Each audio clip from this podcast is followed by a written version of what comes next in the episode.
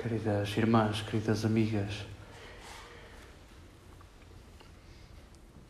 Deixemos que estes textos nos visitem em tempo de advento, o tempo, o tempo do sonho, o tempo do desejo.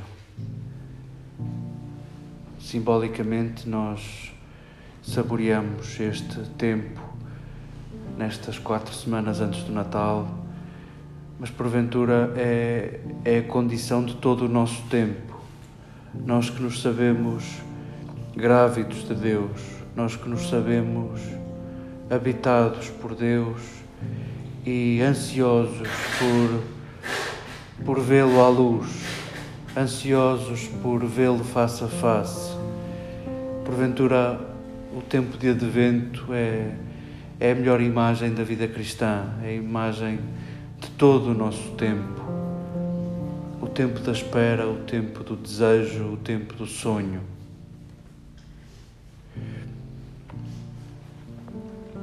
Deixo-vos o convite um, a procurarem no Google uh, a quantidade de vezes que o Papa Francisco fala em sonho. Vão vão ter um manancial de intervenções, de desabafos do Papa uh, à volta do sonhar. Uh, ele que diz que, que nunca é demais sonhar. Ele que diz que em tempos de crise a primeira coisa a fazer é sonhar. Ele que aos jovens pede para nunca deixarem de sonhar. Deixemos que também esta obsessão do Papa nos visite nesta hora, sublinhando a, a necessidade vital de sonharmos. E sintamos a pergunta de Jesus neste, neste Evangelho, no capítulo 18 de Mateus, sintamos que é uma pergunta central.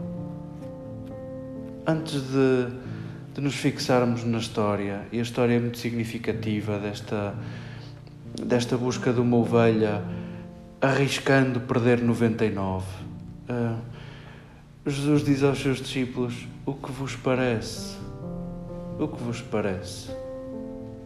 Sintamos que essa pergunta de Jesus também tem que ver com, com o que sonhas tu. Como é o teu sonho? Conta-me o teu sonho. deixemos que seja essa pergunta a, a acompanhar-nos no tempo de advento, ou pelo menos no dia de hoje. Conta-me o teu sonho. Contemos o nosso sonho a Jesus. Até para, até para nos lembrarmos dele. Qual é o teu sonho? Ouvíamos dois agora. E e sonhos aparentemente impraticáveis, aparentemente difíceis de, de se realizarem, de se, con, de se construírem. Um, aplanar montanhas, elevar vales. Uh, escutávamos na, neste, neste desabafo de Isaías a um povo cansado e a a regressar do exílio em Babilónia, uh, escutávamos um sonho, escutávamos um sonho, onde a dificuldade do caminho será ultrapassada. Uh, conseguiremos abater montanhas e levar vales, endireitar estradas. Ficamos uh, impossível, impossível.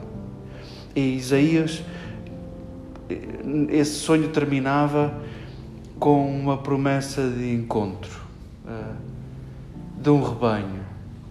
E o Senhor cuidará desse rebanho. E escutávamos no, no Evangelho este sonho de Jesus de que ninguém fique para trás, de não perder ninguém. E é, é usada a história.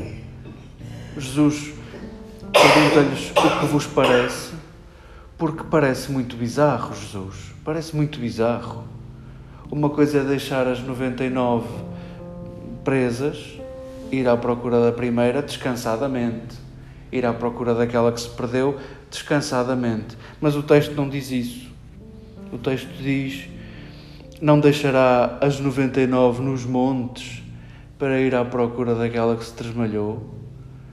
Bom, em princípio, assim que virar as costas às 99 nos montes, passará a ter 100 ovelhas perdidas. Que vos parece? Deixemos que, que a pergunta de Jesus habite o nosso coração e, e bom, eh, não a disfarcemos. Aparentemente parece ridículo, Jesus, mas agora cada um poderá, poderá, deixar-se habitar por esta pergunta. E ainda há um sonho a habitar este texto nesta obsessão de Jesus de não deixar ninguém para trás, na obsessão de Jesus de acabar com a grande fronteira onde, onde se perdem tantos, a fronteira da pureza. Uh, Jesus, ao apagar essa fronteira e ao viver obcecado por apagar essa fronteira, para que não fiquem uns que possam praticar a lei e outros que não, uns que possam ser eleitos e outros que não. Uh, ainda há mais um detalhe. Jesus fala de uma criança destas. E quem é uma criança destas? O que é isso de uma criança destas? No capítulo 17, no anterior a este, uh, o narrador situava-nos. Uh, com aquela história de pagar o imposto. Um, a conversa de Jesus e de Pedro, diz-nos o narrador que Pedro estava, estava prestes a entrar em casa quando Jesus uh, lhe fala desta necessidade de pagarem o imposto. E todo o capítulo 18 nós damos por adquirido que se passa em casa. E Jesus fala nesse capítulo por várias vezes de uma criança destas? Será será que se refere aos filhos dos apóstolos? Será que se refere à família de Pedro?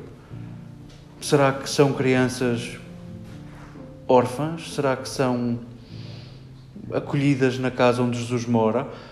Uh, não, nunca teremos resposta a esta pergunta e nunca saberemos o que é uma criança destas.